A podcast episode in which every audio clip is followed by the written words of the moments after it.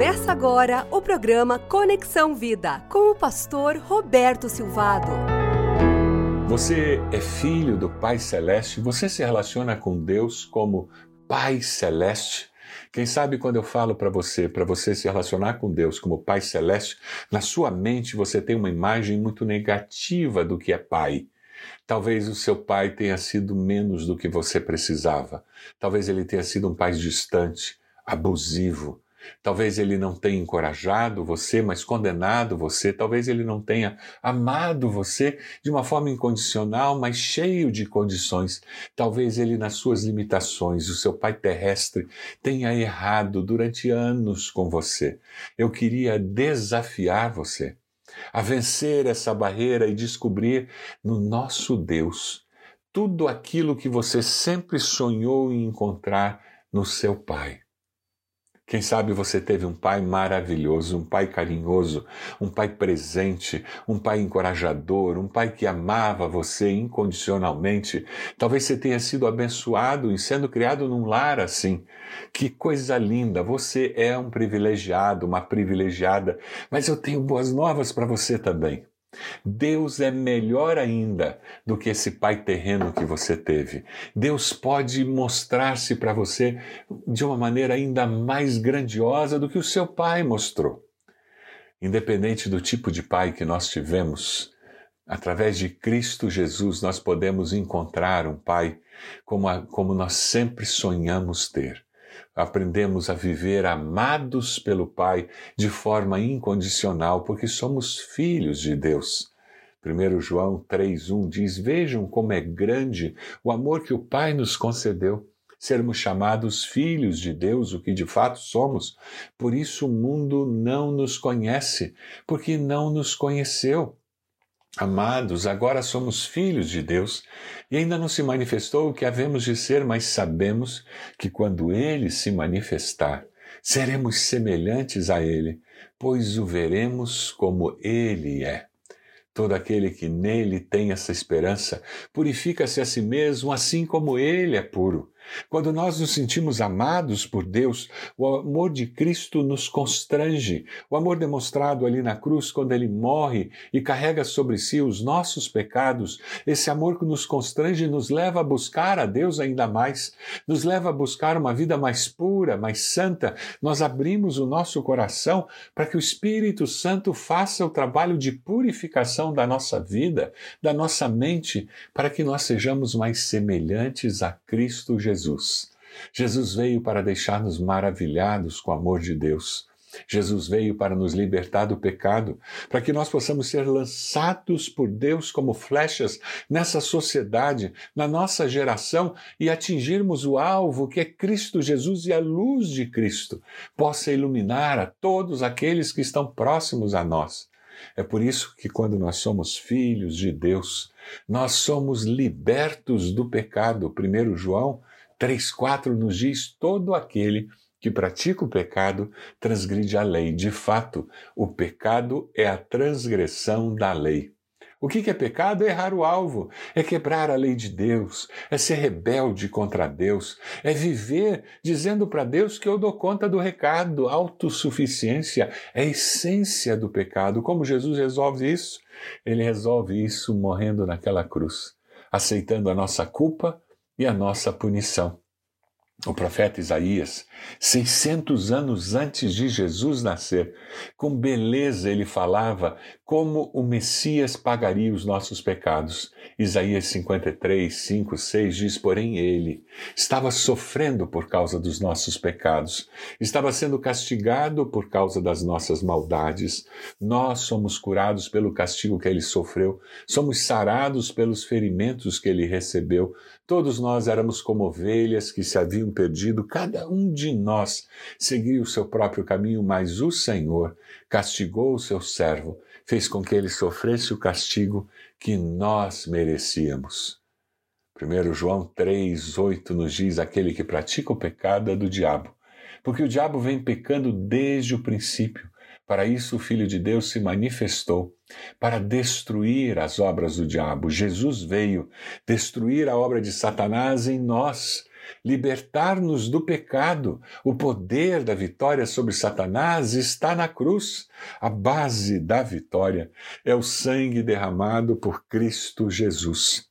Colossenses 2,15 nos diz: E foi na cruz que Cristo se livrou do poder dos governos e das autoridades espirituais. Ele humilhou esses poderes publicamente, levando os prisioneiros no seu desfile de vitória. Aleluia! Jesus venceu a morte. Jesus destruiu tudo aquilo que Satanás estava fazendo de destruição. Você já está liberto pelo poder da cruz? Algum pecado a ser confessado na sua vida para que você experimente esse poder agindo na sua maneira de ser, de ver a vida? O poder de Cristo pode libertar você do poder do pecado. Eu desafio você agora a dizer: Senhor, eu peço perdão. O teu espírito que me convence do pecado, da justiça e do juízo está falando comigo e eu quero abandonar esse pecado. Vá até a cruz de Cristo e você experimentará o poder de Jesus libertando dos seus pecados. O amor de Deus deseja ver você transformado. Jesus veio para nos transformar, nos libertar do pecado, porque Jesus veio para nos ensinar a amarmos-nos uns aos outros. Sim, porque somos filhos de Deus. Nós nos amamos uns aos outros. Essa é a promessa que Deus nos dá, essa é a verdade que Ele deseja vivenciar na sua vida, na minha vida. 1 João, capítulo 3, versículo 11, nós lemos assim: Esta é a mensagem que vocês ouviram desde o princípio, que nos amemos uns aos outros. Que nos amemos uns aos outros. Não sejamos como Caim, que pertencia ao maligno e matou seu irmão. E por que o matou? Porque suas obras eram más e as de seu irmão eram justas. Meus irmãos, não se admirem se o mundo os odeia. Sabemos que já passamos da morte para a vida porque amamos nossos irmãos. Quem não ama permanece na morte. Tem alguém que você odeia? Tem alguma pessoa com quem você trabalha, convive e você diz: Eu tenho ódio no meu coração? Você é réu de morte, como Jesus disse. Nós que somos nascidos de novo, temos o poder de Deus em nós para vencer o ódio, para amar mesmo aquele que não são amáveis.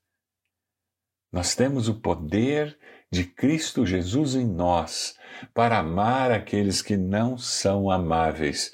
Meus irmãos, não se admirem de que o mundo os odeie. Sabemos que já passamos da morte para a vida porque amamos nossos irmãos. Quem não ama permanece na morte.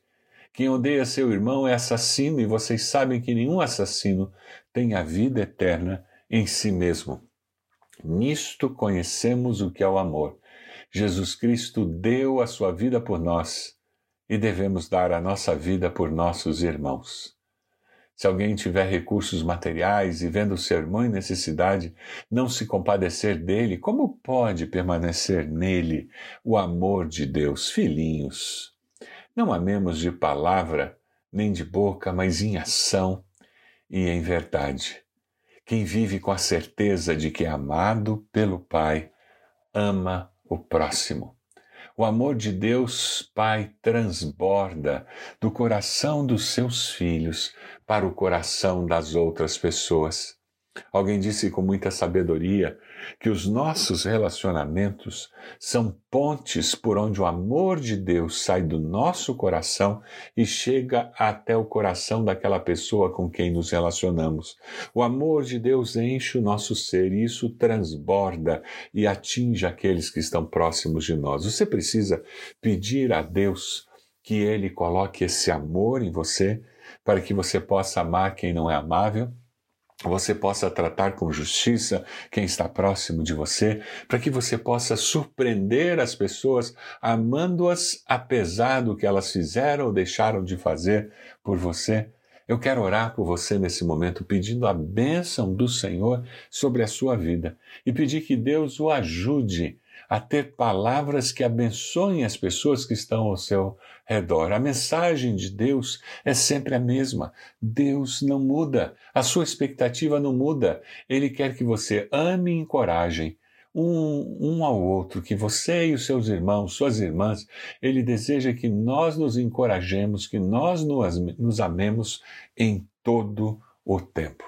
Deixe-me orar por você. Senhor, eu quero nesse momento Orar por cada irmão, irmã, cada pessoa que nos ouve, pedindo que o teu amor possa preencher todo o seu ser e que isso os ajude a vencer as barreiras, o ódio, vencer as dificuldades de relacionamento, para que o teu amor, transbordando do coração de cada um deles, possa chegar ao coração das pessoas com quem eles convivem, trabalham, com a sua família. Ó Deus, que nós sejamos fontes a jorrar desse grande amor, que haja vida jorrando de nós, vida eterna, porque o Senhor nos salvou, porque o Senhor nos deu vida eterna.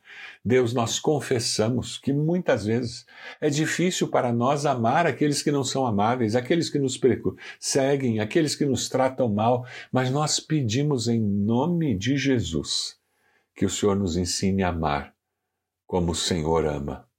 Nós queremos ser seus discípulos. E nós oramos assim, no nome de Jesus. Amém. Deus abençoe, Deus abençoe você, Deus abençoe a sua família, Deus abençoe a sua igreja, que você possa amar incondicionalmente as pessoas durante essa semana. Você acompanhou o programa Conexão Vida. Acesse bacacheri.org e conheça um pouco mais da IBB, uma igreja viva.